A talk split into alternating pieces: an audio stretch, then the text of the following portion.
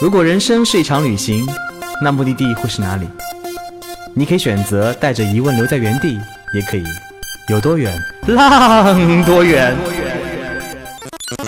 本节目由全宇宙最会玩的稻草人旅行推出，我们有超奇葩的年龄限制，只做年轻人的小团队旅行，坚持路线原创，百分之八十五以上的队员来自于朋友推荐。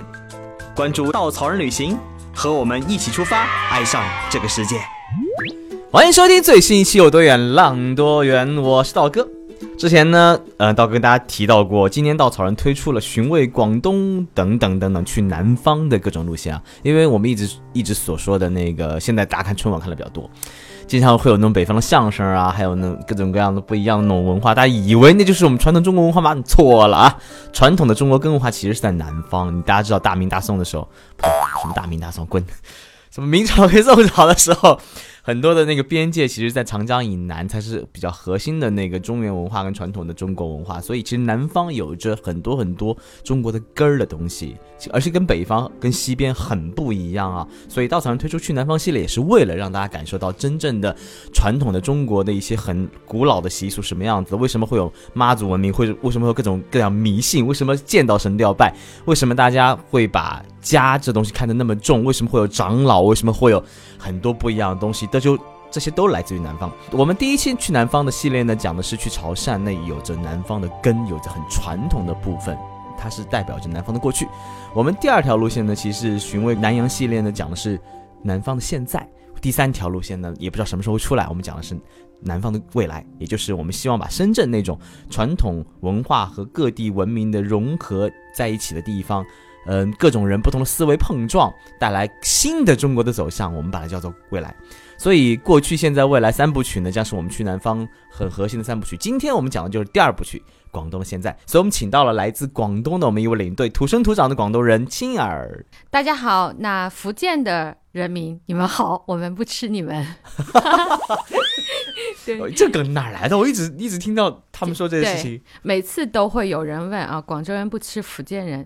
这个梗呢是这样子的，就是在网上流传很多关于广州人的一些习俗，然后有一个福建人一直追着广州人问，就说：“哎，你们是不是什么都吃啊？听说你们吃猫呀，吃老鼠呀？啊！”然后广州人就很烦，然后他说：“哎，听说你们红包都给的很少啊，就才十块钱啊？”然后广州人就说：“对啊，我们吃福建人。”所以这梗这么来的。对，就是很烦，就福建人。然后我们现在就改了很多，然后现在上海人如果这样问我，我就跟他讲，对，广州人现在吃上海人。然后有些阿姨和大妈也很喜欢问，哎，你们是不是什么都吃啊？哦，对，我们现在吃小孩。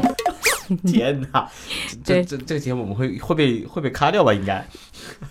所以好久不见了，亲啊，我们上次见面好几个月前了，领队大会的时候。对对对，领队大会。大家知道稻草人的。大本营在上海嘛，嗯，我们的辐我们的辐射也就局限于上海，对，长江之沪包邮区。所以作为土生土长广东人，如何选择来到船做领队的呢？对，因为我觉得我是踩着一帮人的尸体爬上来的。我才我在面试的时候就这样讲，因为我们好多人都报了稻草人的这个面试，然后我没有想到，不过是一个旅游公司，为什么会那么那么牛惨烈，对吧？对，就是其他人都没有过，只有我一个人过了。然后我要我觉得就是说。能够一个月只上一个星期的班，觉得很爽啊，然后就来了。所所以原因就是这个，一个月只上一个星期的班。对啊，对啊，有什么能够比这个更好呢？好吧，好像我不知道该怎么回这句话。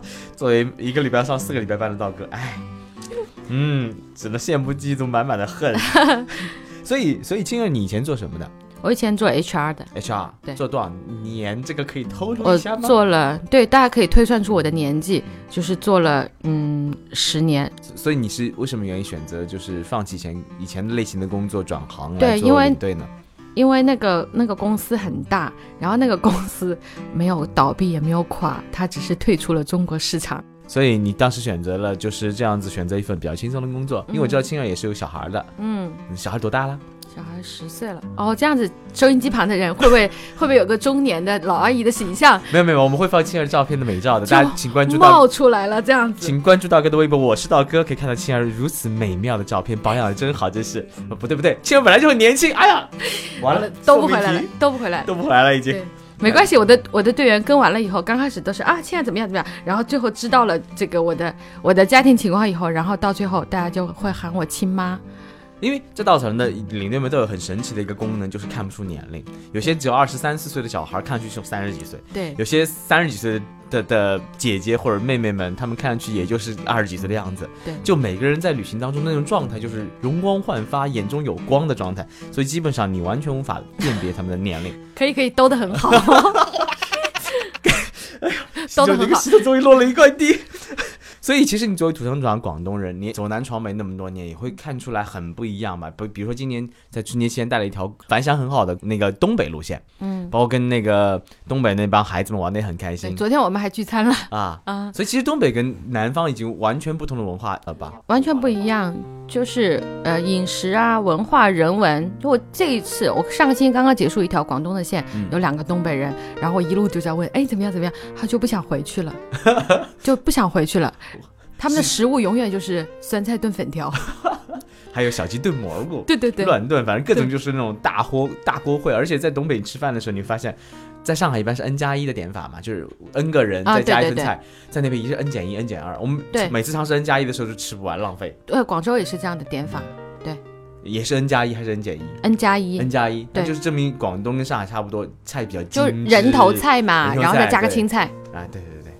那在东北应该无法实行这个点菜方式，因为动物量太大了。对，根本就吃不了嗯，啊！东北不是吃，主要是喝酒吧。主要是就是夏天在外面玩，冬天在屋子里就创造人类。对广广州真是吃，广州是每天可以吃个创造人类而且可以不重样的吃。啊，这倒是，这倒是。对，不重样的吃，特别是喝茶的点心，就他他每次都跟我讲说，哎，我吃不动了，吃不动了。我现在就是带团之前，我就跟他们讲，你们把健胃消食片这些东西备好，领队不提供的，他们都会带着出来的。他们应该吃完以后都会特别的，怎么说，就是就是无法消化还是怎么样？因为我听说去南方、去广东玩的人，一般一天要吃个五六顿、七八顿那样子。呃，那是起步吧？起步对，起步。哇，那对这些减肥刀哥真的是，我我暂时这段时间不会去广东的。对，然后我说遇上我这种吃货领队，你们就自求多福吧关。键是吃货领队长得还特别的清瘦，哦，好的，谢谢。哎呀，我在不停的寻找 好的点，要要自救也就是可以可以，广东菜不是不不会很肥腻，所以大家不用太担心，很快消化的。好，我们来聊聊这条代表着整个南方的现在的一条路线啊。我们去到的地区应该是广州周边，广州周边，包括了顺德，包括了南边的，还有那个叫什么来着？开平开碉楼平、。碉楼、丽园，对，嗯它所以它主要跟潮汕路线的区别在哪里呢？其实潮汕它是一个海岛的一个城市，它会更保守一点，就是我们会看潮汕会更保守一些，它有一些它传统的文化和不太对外开放的东西。那广州因为它呃又是海上丝绸之路的起源之地嘛，经济开发贸易商区嘛，它就可能会包容性更强一点。不，无论是从饮食上来说，还从语言上来说，还从人文上来说，但是潮汕它是很固守自己的一个它它自己的一个文化在里面。比如说呢？比如说啊，我觉得最有意思的是，比如说国家有个计划生育嘛，嗯啊，对，对吧？嗯，前两年不是开放生二胎吗？嗯，可是潮汕在计划生育下面又有个小条例，就是如果你前面两个生的都是女儿的话，你可以再生一个，他允许你再生一个，不违反计划生育。本身的国家规定嘛。对对对，哦，你可以说他是重男轻女，但是它他他所谓的重男轻女呢，跟我们理解的重男轻女不一样。他不是说把女孩子地位放得很低，他只是说，因为他那个地方他就是这样的，就是男的他可以有分田分地，啊，分红村子里面你有这个名额，可是女的就没有。啊，他其实是跟当地的一个传统的文化是有关系的，因为他在海岛城市嘛，那他以前呢很多是需要体力活，所以家里面没有男丁是不行的。啊，你比如出海呀、捕鱼啊那些啊，呃，或者是做一些农耕的事情啊，这个女的都做不了呀，必须要有体力活，所以他把男性是看得比较重。然后，呃，我们我之前有带一个潮州的一个队员，他特别好笑，他跟我很用一个小故事很经典的讲出他们的生活。他说当时她跟她男朋友一起来，她朋友她男朋友对她很好，我们说哇，潮汕男人好好啊，潮汕男人真的好好，我们一定我们以后也要找个潮汕男人。她说对，潮汕男人结婚之前就是说哦，你说什么啊？啊，对对对，你说什么都对，你都什么对。她结了婚以后就是这样的，你说什么？然后完美的概括了他们的婚前婚后生活。你说什么都对，你说什么啊？这个这个这个还是特别好的一个概括。对，不过呃，好像说到这点，潮汕是以打鱼为生的以前，所以它保留了很多。因为为什么打鱼为生？大海这种自然对于人类来说，人是很敬畏的，而且大海一翻脸就翻脸，所以其实，在在以鱼为生的地方的话，其实男丁的重要性很重，因为他出去以后，他他的风险很高，对，所以很有可能回不来。对，所以那边就有很重的那种拜妈祖或者拜海神的文化，因为这样子祈福，同时呢，他很注重祖宗，因为祖宗的呃宗烈也能保佑你平平安安他们非常注重，所以他们的宗祠很多，宗祠的这种文化，嗯，其实广东也会，就是我们家前两年，嗯，就是翻新这个祠堂，然后爷爷就说啊，嗯，哪家个大学毕业的什么什么的，就全部都要写到里面去。呃，每一家每户拿出来都会有一个族谱来翻给你看，这个是真的，现在都一直都还有。所以男性的地位很高，就是男的可以进族谱，然后女的她就一定她一定要嫁嫁人生孩子，她也可以进到男方的祖宗祠里面。包括刚刚说的那个，他注重祖宗这种族谱啊，那个拜妈祖啊，包括很依赖大海啊，我觉得我相信他们重男轻女的文化也来自于。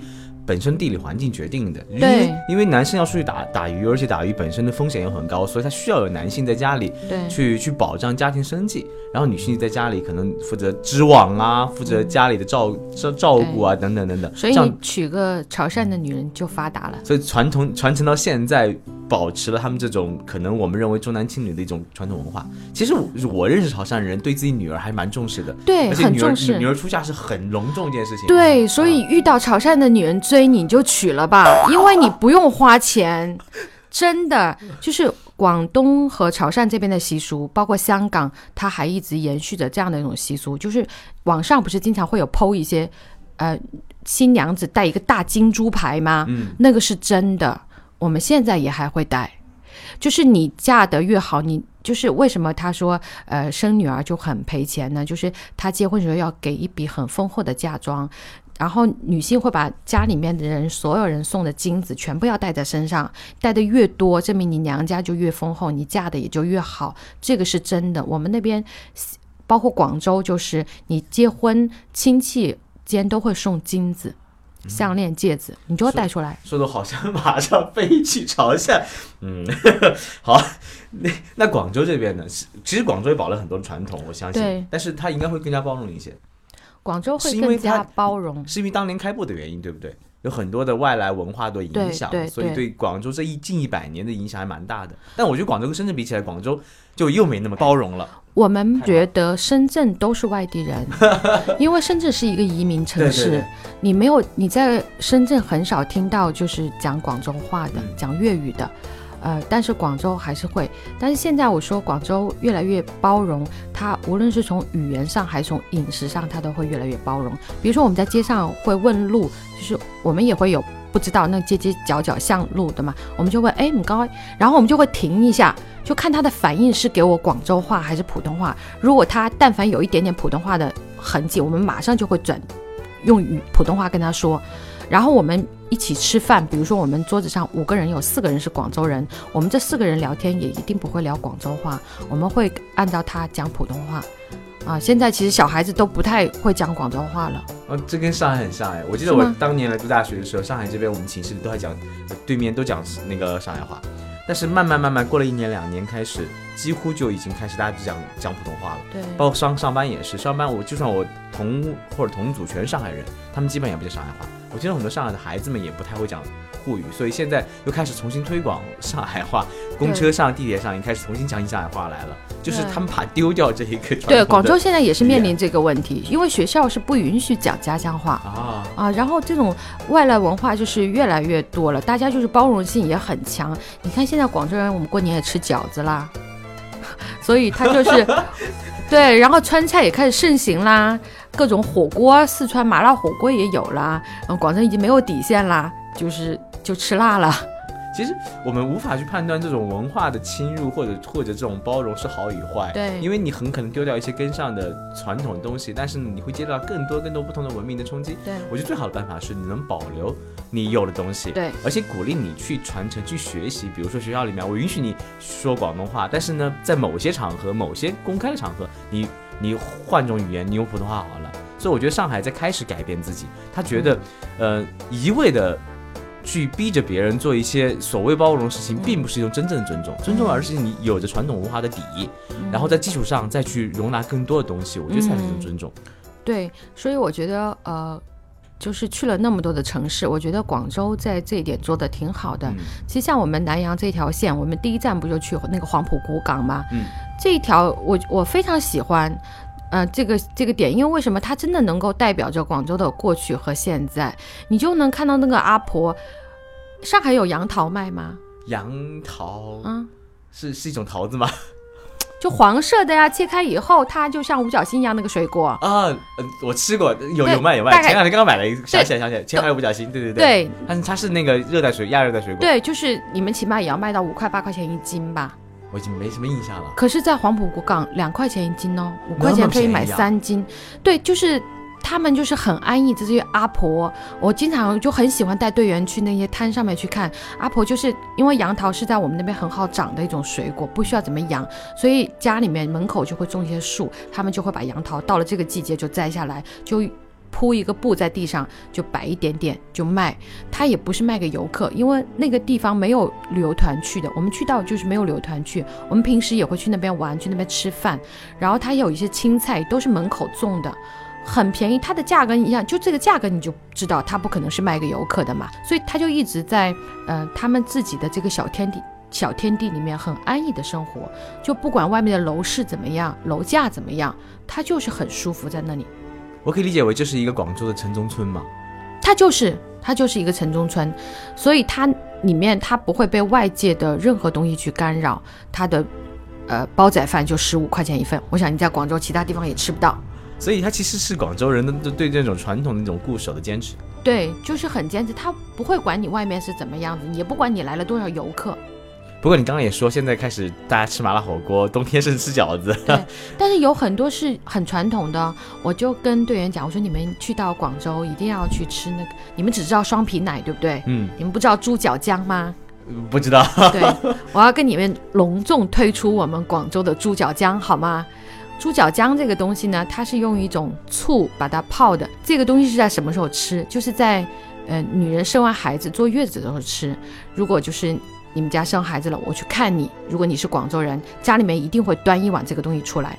如果没有的话，我们就会觉得，哎，发生什么事情？他们家为什么没有做这个？即便你不会做，你也会在外面酒楼来订。所以我每次都会鼓励队员去吃这个东西，真的只有我们本地人会有吧？其他任何城市我想都没有，香港会有。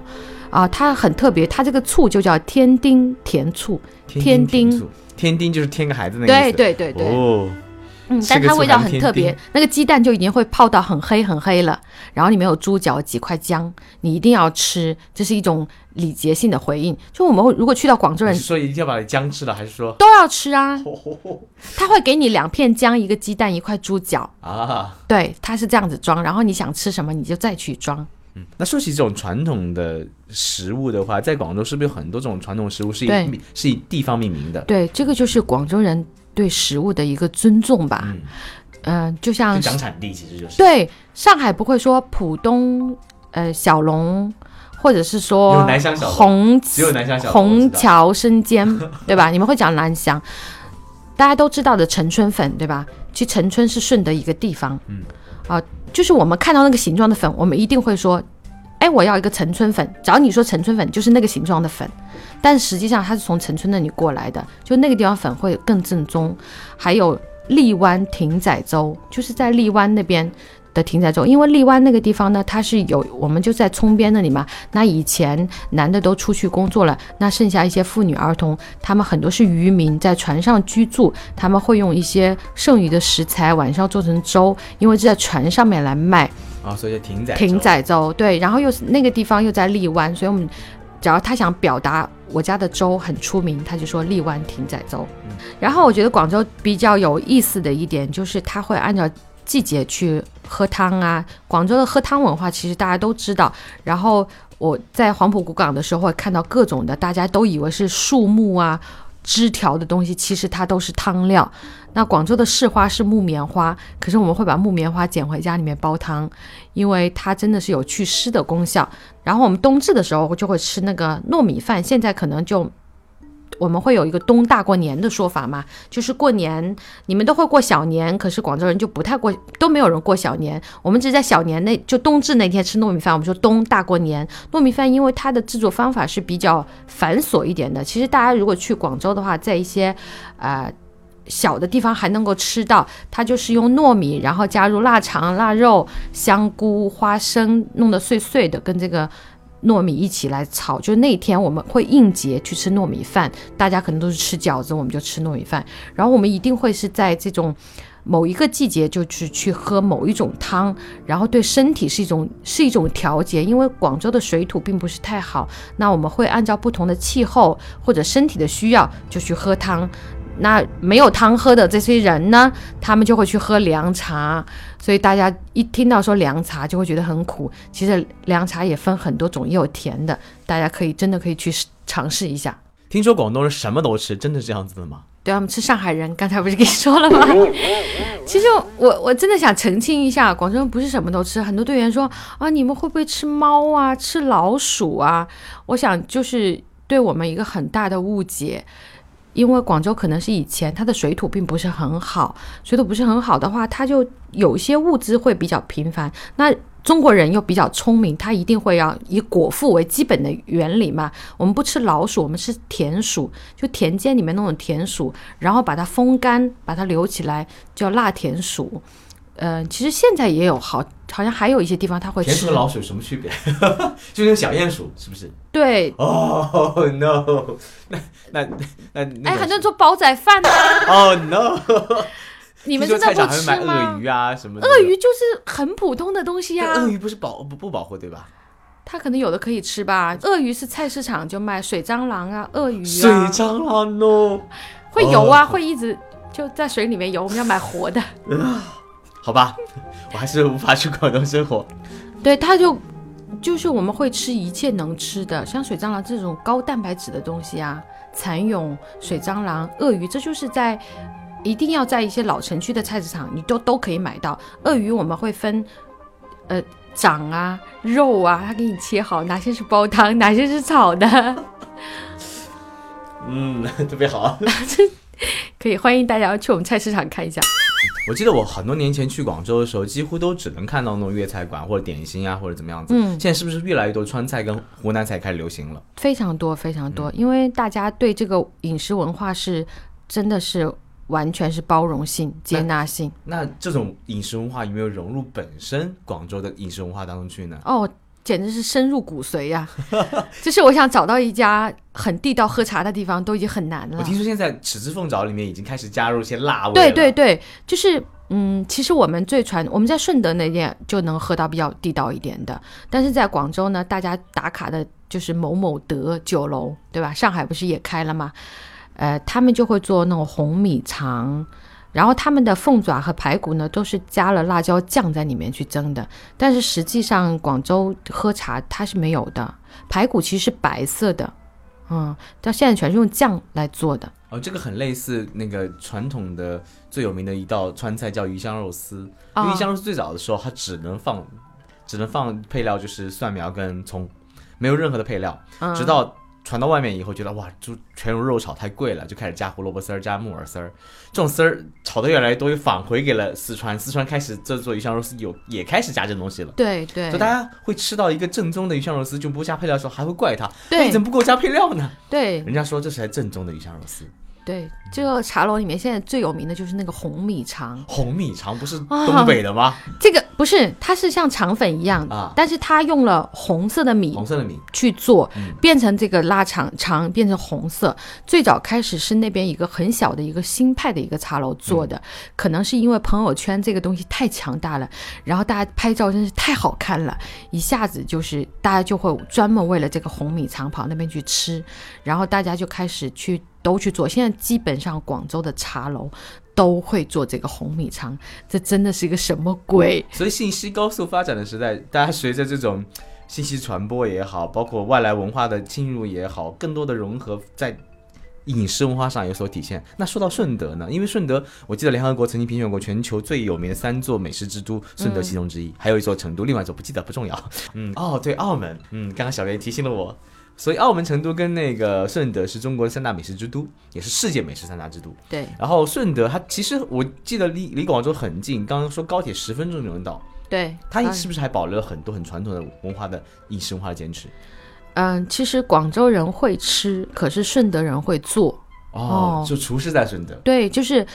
呃，食在广州，厨在凤城嘛。那顺德我们是叫它凤城，嗯，因为它就是因为它的地理位置，它在靠着这个，我们靠山吃山，靠海吃海嘛。那它的食材，顺德最有名的就是鱼生嘛，鱼生它就是完全就是生吃的，然后自己加上一些配料去吃。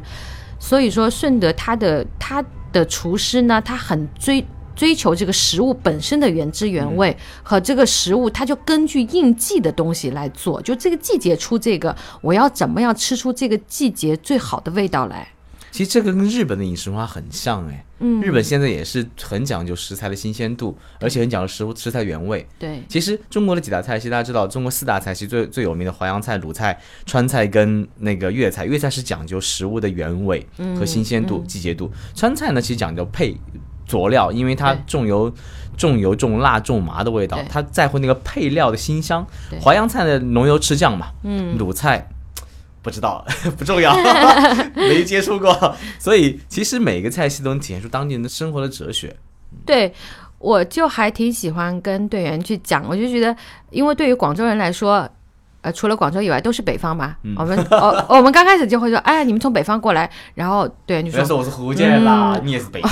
对，他说上海，上海是南方。我说 OK，好，我现在就不讲，就说好，那我们就要看，其实吃东西有一个很有意思的嘛。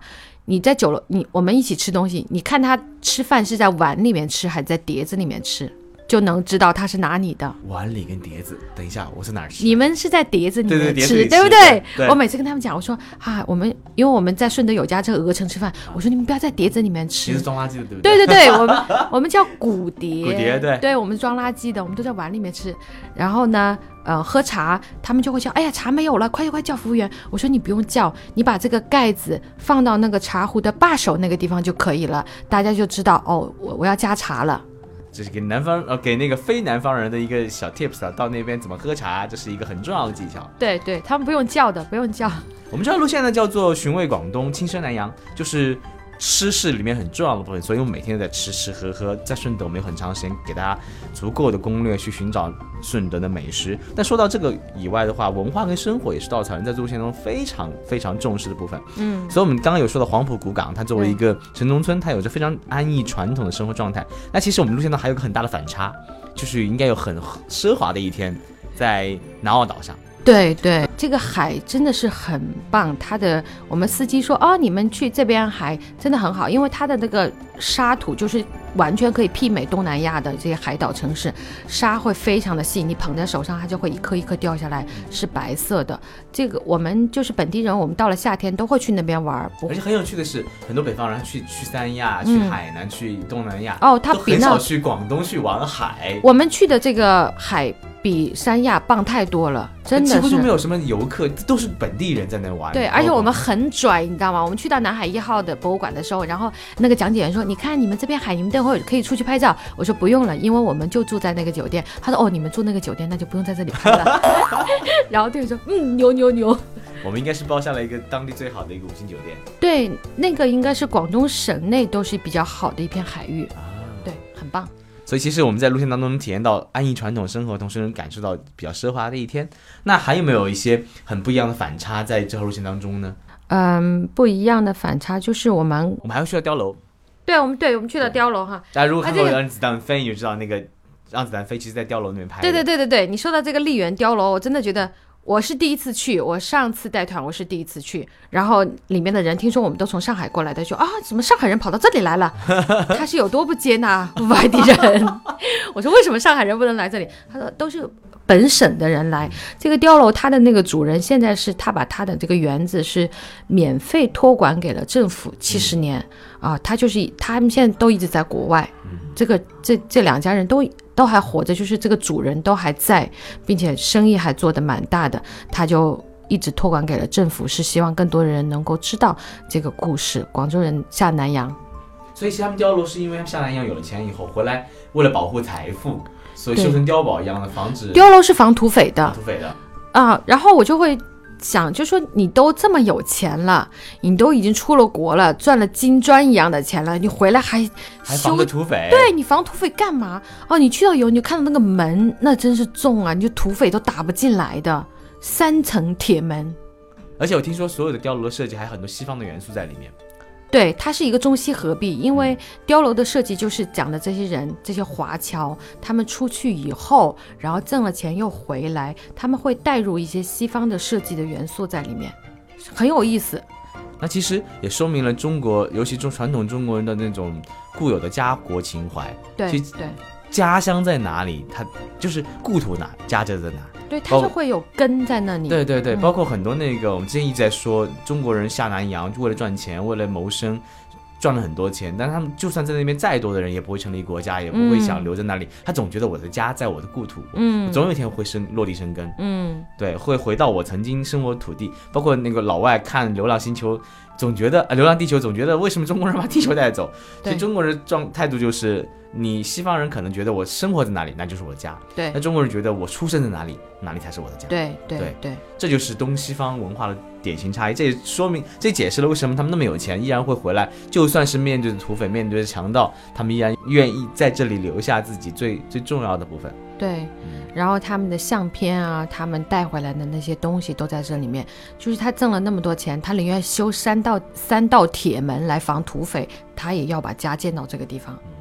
所以为什么开平有那么多碉楼保存的这么好？这也是世界文化遗产。如果大家都可以去感受一下这片土地不一样的东西，你能看到哇，中国有这样的很奇奇特的建筑。对，它有点像那种，它它不是像那种城堡一样的很宽很很很大，它有点耸立在地面上，高高的，而且还挺窄的。但它里面是别有洞天，嗯啊，你会看到他们的那种传统的文化在里面。他们就是呃分家，就是只是分灶。就不分家，比如说这家里面是三兄弟，然后大家分家，那就可能一一就是分开吃饭而已，但是家还是都在那一起啊。就是分家的概念，其实只是说分灶，分灶。对对，所以它每一层都有一个自己的炉头。嗯，其实确实哦，在广州人身上，我们可以看到很多这样的矛盾跟反差。呃，不光是广州人，我觉得在整个整个那个广东省的南部都有这样的反差跟矛盾。这里是中国最早一批，呃，开始海上贸易的移民，也出洋最多的省份。但同时，这里人们也在固守着自己内心的家，保留着很多的传统风俗。我觉得包容和传统两种特性看似矛盾，其实并不矛盾。他们融合在广东人的血液里，那些坚守的传统，其实就是他们最柔软又最坚硬的铠甲。正因为心里有了家，他们才能所向披靡的闯荡世界。其实今天的广东，也就是融合了这样传统与清朝之后更加生动的平淡生活。非常感谢亲友来做客，我们下期节目再见。好，再见。